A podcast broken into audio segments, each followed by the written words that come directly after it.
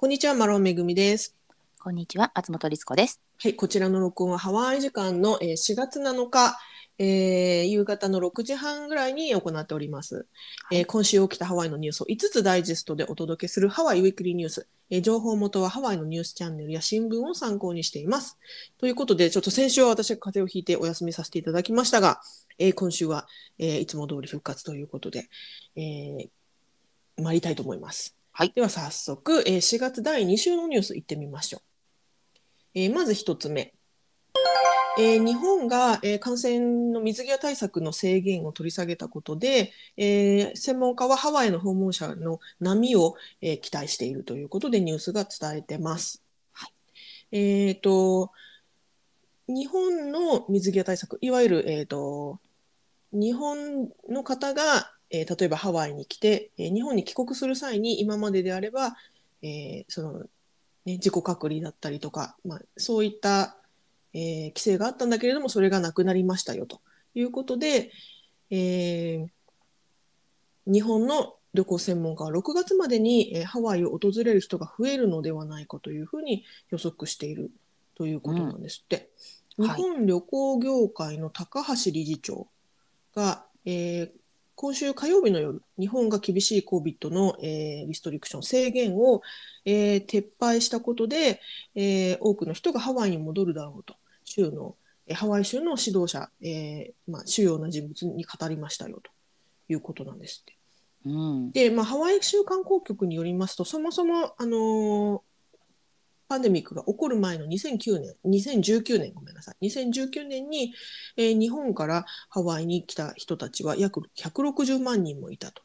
で、これは、えーハワイを訪れたすべての、えー訪問者の支出額のうちの約12%をも占めているということで、やはりそのハワイの観光業が、えー軌道に乗るというか、あの元に戻るまでにはやはりその日本の旅行者の、まあ、日本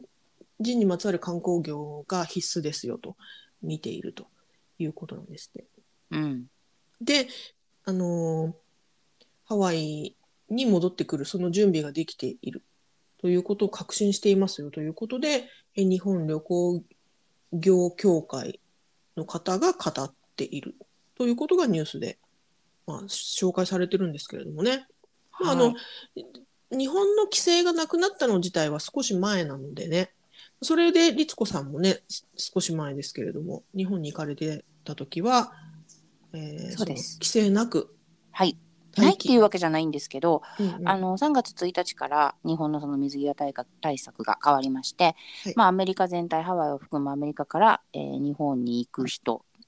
の場合の隔離が随分緩和されたんですね。で、まあ、こちらで PCR を受けます。で、えー日本の空港でももう一回検査をします。その両方で陰性であれば、まあその後の自主隔離、自己隔離がいらないと。えっ、と、それはブースターを打ってる人に限りですけど、そういうふうになった。まあ、ブースター打ってなければ、えー自己隔離が7日間あって、で、まあ、3日後以降に自己隔あごめんなさい、自分で、えー検査をして、その結果を、えー厚生労働省に出して、うんぬんかんぬんってやると、多少免除されるのはあるんですが、まあ、とにかく前に比べると、ずいぶん楽になったんですね。うんで、えー私もそれでブースターも打っていたので、まあ、向こうに着いてからすぐにタクシーにも乗れましたし、ホテルにも入れましたし、そういう意味では、ちょっと前に、本当数ヶ月前に帰った人に比べると、随分行動が違ったので、うんうんそれがだんだんだんだんこう日本の人たちにも、あそれぐらいに戻ってきたならいいかもっていうふうに伝わっている。で、うん。さっきあったその5月、6月にはひょっとしたらっていうような明るい希望を持ってる人たちが多いんじゃないかっていうのがね、まあ、あのニュースでも言われてますし、こう巷の雰囲気でもうん。聞きますね。うんうんうん。このニュースによりますと、パンダトラベル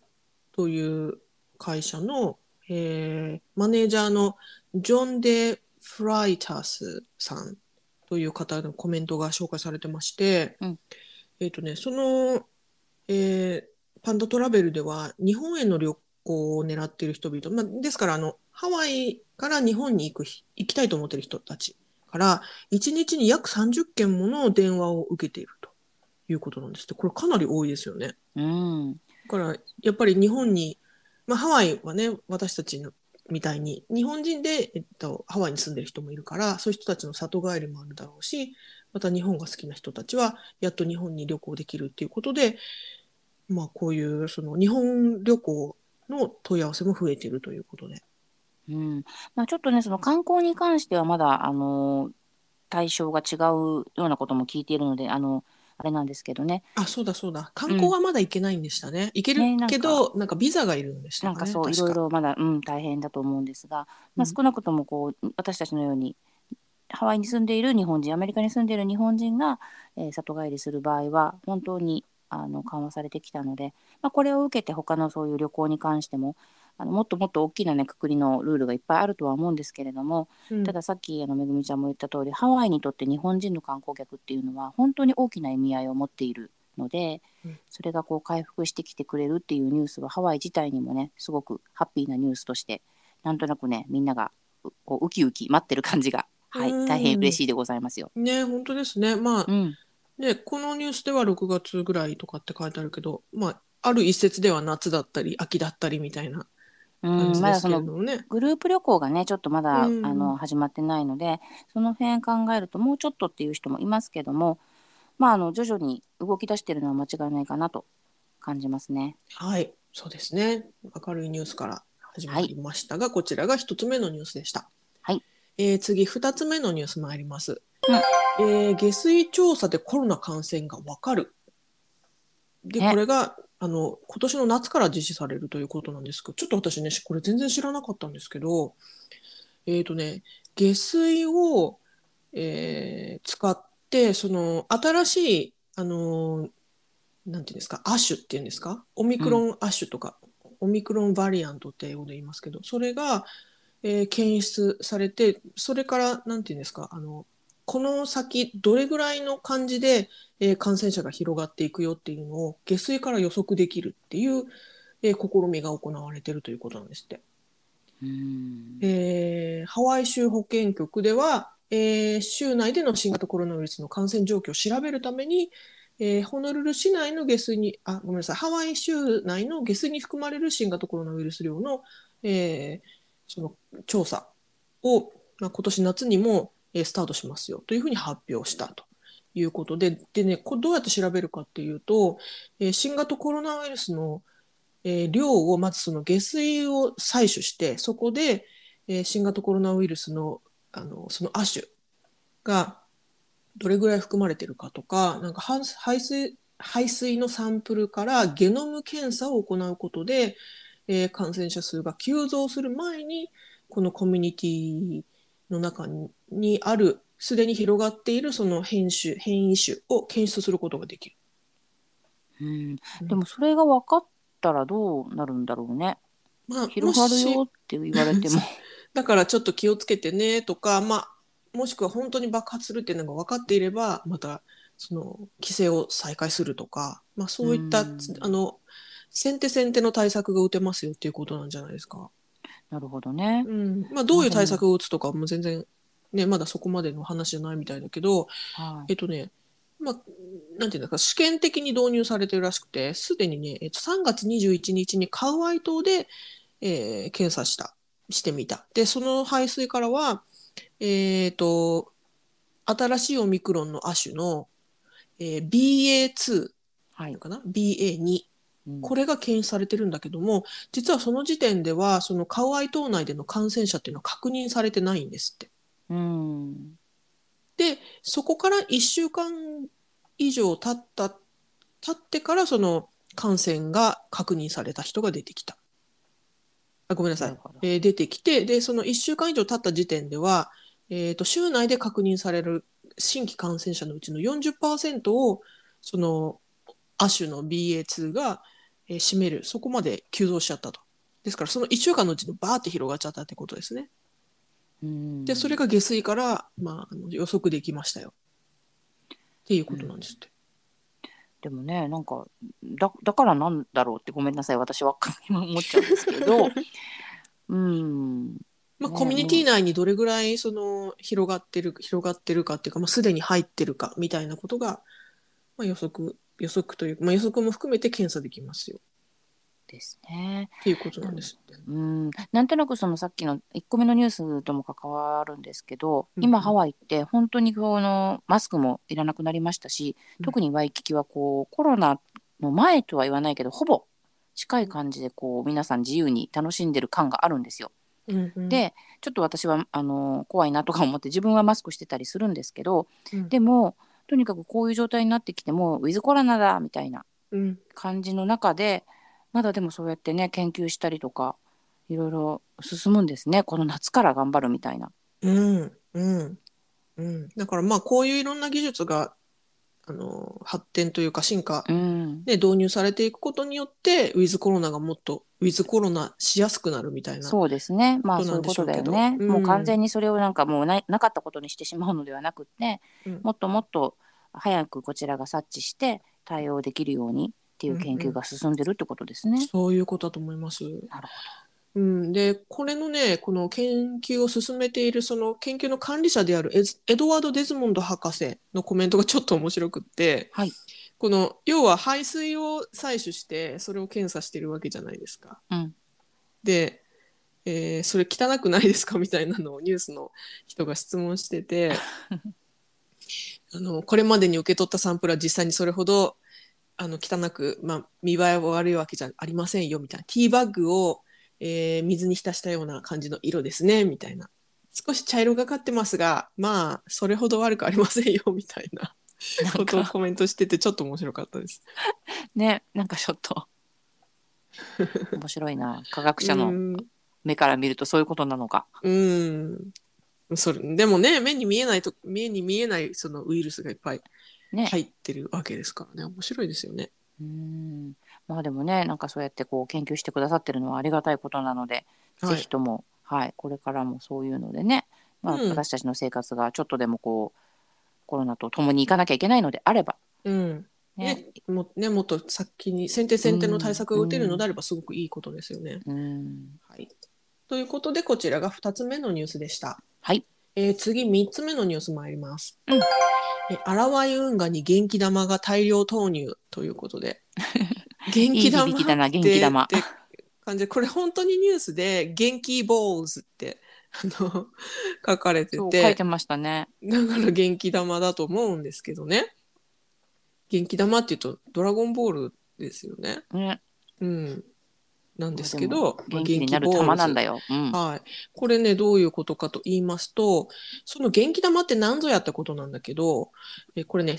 アラワイ運河の水質を改善することを目的として、その、作られたもので、なんか小さい、もう手のひらサイズの小さいなんかあの、なんていうの、泥泥団子みたいなやつなんですけど、うんうんこの中に、あの、微生物とか、あの、なんか植物由来の、あの、分解能力がある何かみたいなバク。テリアみたいのがはいいっぱい入ってるってことですよね。はい、そうなんですよ。そういったものを、えーそのアラワイ運河に投入することで、アラワイ運河をそのそういったバイオの力で、そのえー自然な力で、えー自助作用っていうか浄化作用を図る、えーそういったプロジェクトなんですって。でそれが、えーオアフ島アラワイ運河、えーで、えー4月2日土曜日に、えー数百人の、えーボランティアの市民によってその元気玉を投入するイベントが行われたということですから、まあ、一人何個投入したかは書いてないんだけどかなりの数の玉が元気玉が投入されたようです。ねでこの1個のね元気玉の中にえっ、とね33億から330億個の善玉菌がいるんですって。すごいですよね。すごい。もうあのちょっとスケールがそうスケールがわからないけど、まあ要はあの体の中にビフィズス菌を善玉なんとかを入れてきれいにしようみたいなののでっかい版かな。そうだと川版川バージョン革版。うん。でそもそもあの健康な土壌、まあ、健康な土ですねうん。土には約小さじ1杯で10億個ものその細菌がいるんですって。はい。で、まあ、それがそのエコシステムいわゆるその自然の循環によって、えー、と代謝して、えー汚いもの排出物とかがあってもそれを分解してあの自然に保っている自然にいい状態が保たれているっていうことですね。で、はいえーそれを目指してるってことなんだけど、まあ、あのハワイがに来たことある、まあ、アラワイ運河見たことある方ならわかると思うんですがアラワイ運河って決して綺麗な川ではなくてうんあのまあ言葉を選ばずに言うともう汚い川として有名そうですよなんですよ。はい。はいね、です生活排水とかも入っちゃってますしね。はいまあ、時々泡立ってたりとか、うん。ドブネズミが、まあ、ドブネズミも自然のいい一環では、ね、一部一部ではあるけどもちろん。うん、でもあそこで釣った魚絶対食べるなって言われますからね。うん、あとまあ時々これ都市伝説みたいな本当の話だけどその、ね、間違って落っこっちゃっうんの川に落っこっちゃった人がその何か未知のバクテリアに感染して亡くなっちゃったみたいな話とかもね、あったりとかする。、ね殺人バクテリアとかよく聞きますからね。人食いバクテリアなんて言われたりするんですけど、まあ、そういったこともあるから、これ川をきれいにしましょうっていうプロジェクトで、これね、定期的にこの元気玉を投入していくっていう計画なんですって。うんうん、で、7年後には、そのアラワイ運河をきれいに、もう釣りとか、あのスイミングができるような環境にすることが目的だっていう。なるほうん。なんかね、いいニュースだと思うんですけど、うん私これ聞いて、あの、千と千尋のがすっごい浮かんでしまったんです。え、なんでですか？え、なんかほら、あの、お風呂汚い、あの、あれが来た時にさ、線が香草とか入れてすごいこう、綺麗にしてあげて、喜んで神様が帰っていくみたいな。良きかなっていうそう感そうじですよね。そうそうそうそうそう。なんかそれすっごい思い出しちゃった。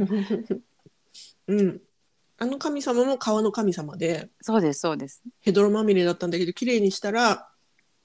ね、すごい尊い神様だったみたいなね。そうそうそうそう。うん。だからやっぱりね、元気玉でバクテリアとかがすごいあの洗いをもし綺麗にしてくれるのであれば、うん。良きかなってすごいこう澄んだ洗いが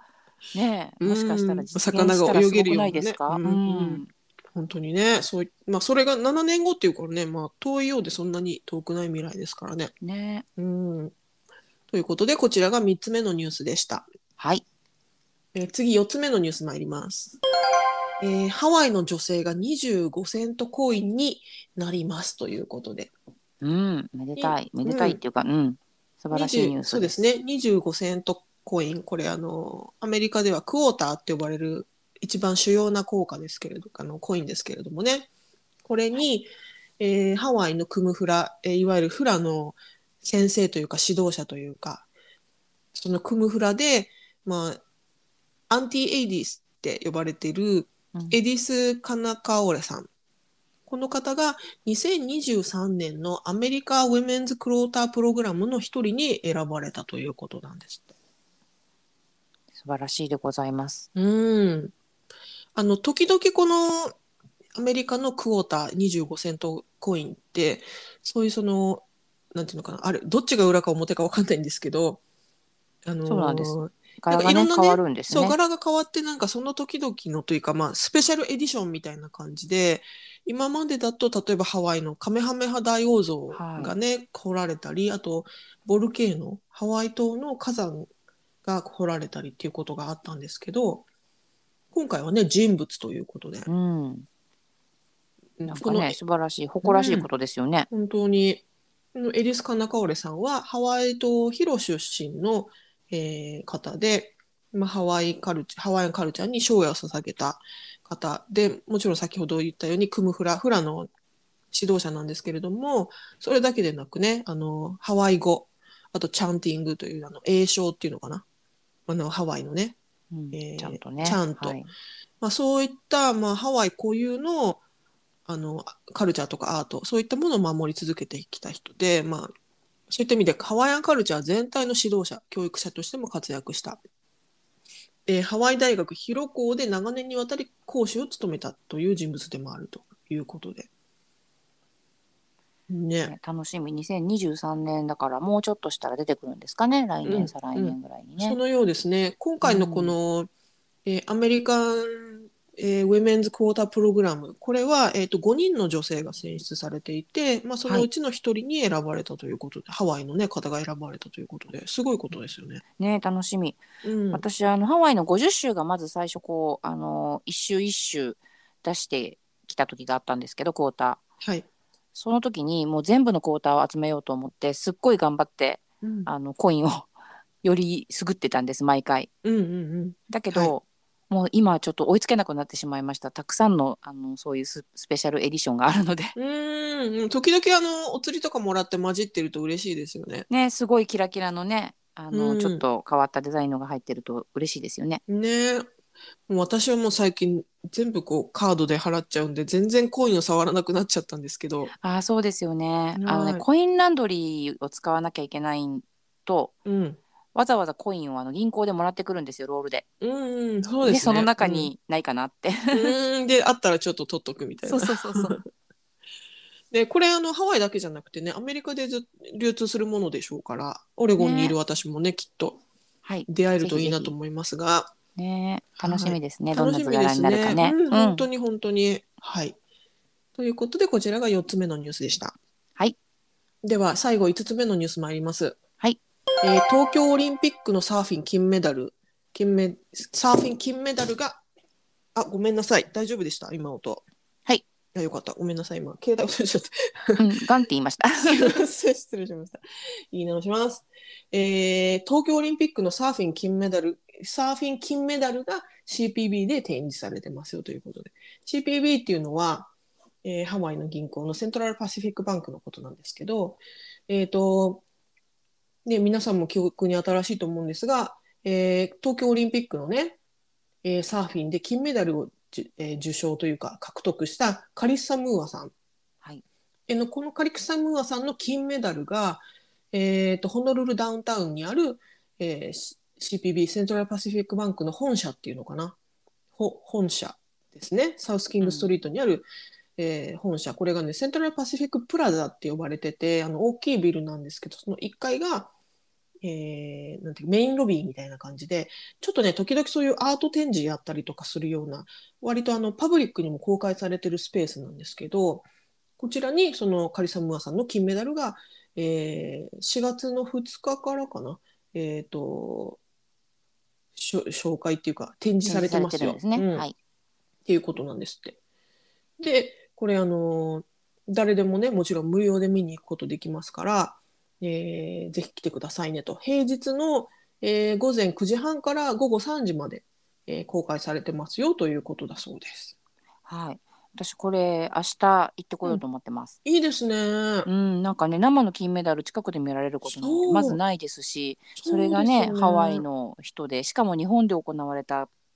オリンピックの金メダルなんて、うんねそんなめったにない機会なのでちょっと明日行ってみようかなって思っておりました。ね、私もぜひ見てみたかったですけど、ちょっとすぐには行けない距離なんで。そうだね。うん今月中出てるんですよね確かね。そうみたいですね。4月中っていうことみたいですね。うん。なんかね、あの、ニュース、あの、概要欄のソース、あの、リン概要欄にソースのリンク貼っとくんで、そこをクリックしていただけると、ニュースに写真が出てるんですが、本当にね、あの、小さい、こう、何ですか、ガラスケースみたいな感じで囲われてるだけだから、すごい間近で金メダル見れるみたいなので、ねこれすごいレアな機会ですよね。ねなんか不思ちょっと不思議な感じはしますが、あのせっかくなのでちょっと見てきますね。ね、ぜひぜひ、うんあの、はい。律子さん、あの、なんかインスタかツイッターとかで。写真上げてください。はいぜひぜひ。はいあげられたらと思います。はい。ということで、以上、えー今週のニュース5つご紹介しました。えー概要欄にソースのリンクを貼っておきますので、ぜひご興味のある方はご覧ください。はい。ということで、今週もご視聴どうもありがとうございました。ありがとうございました。はい、さようなら。さようなら。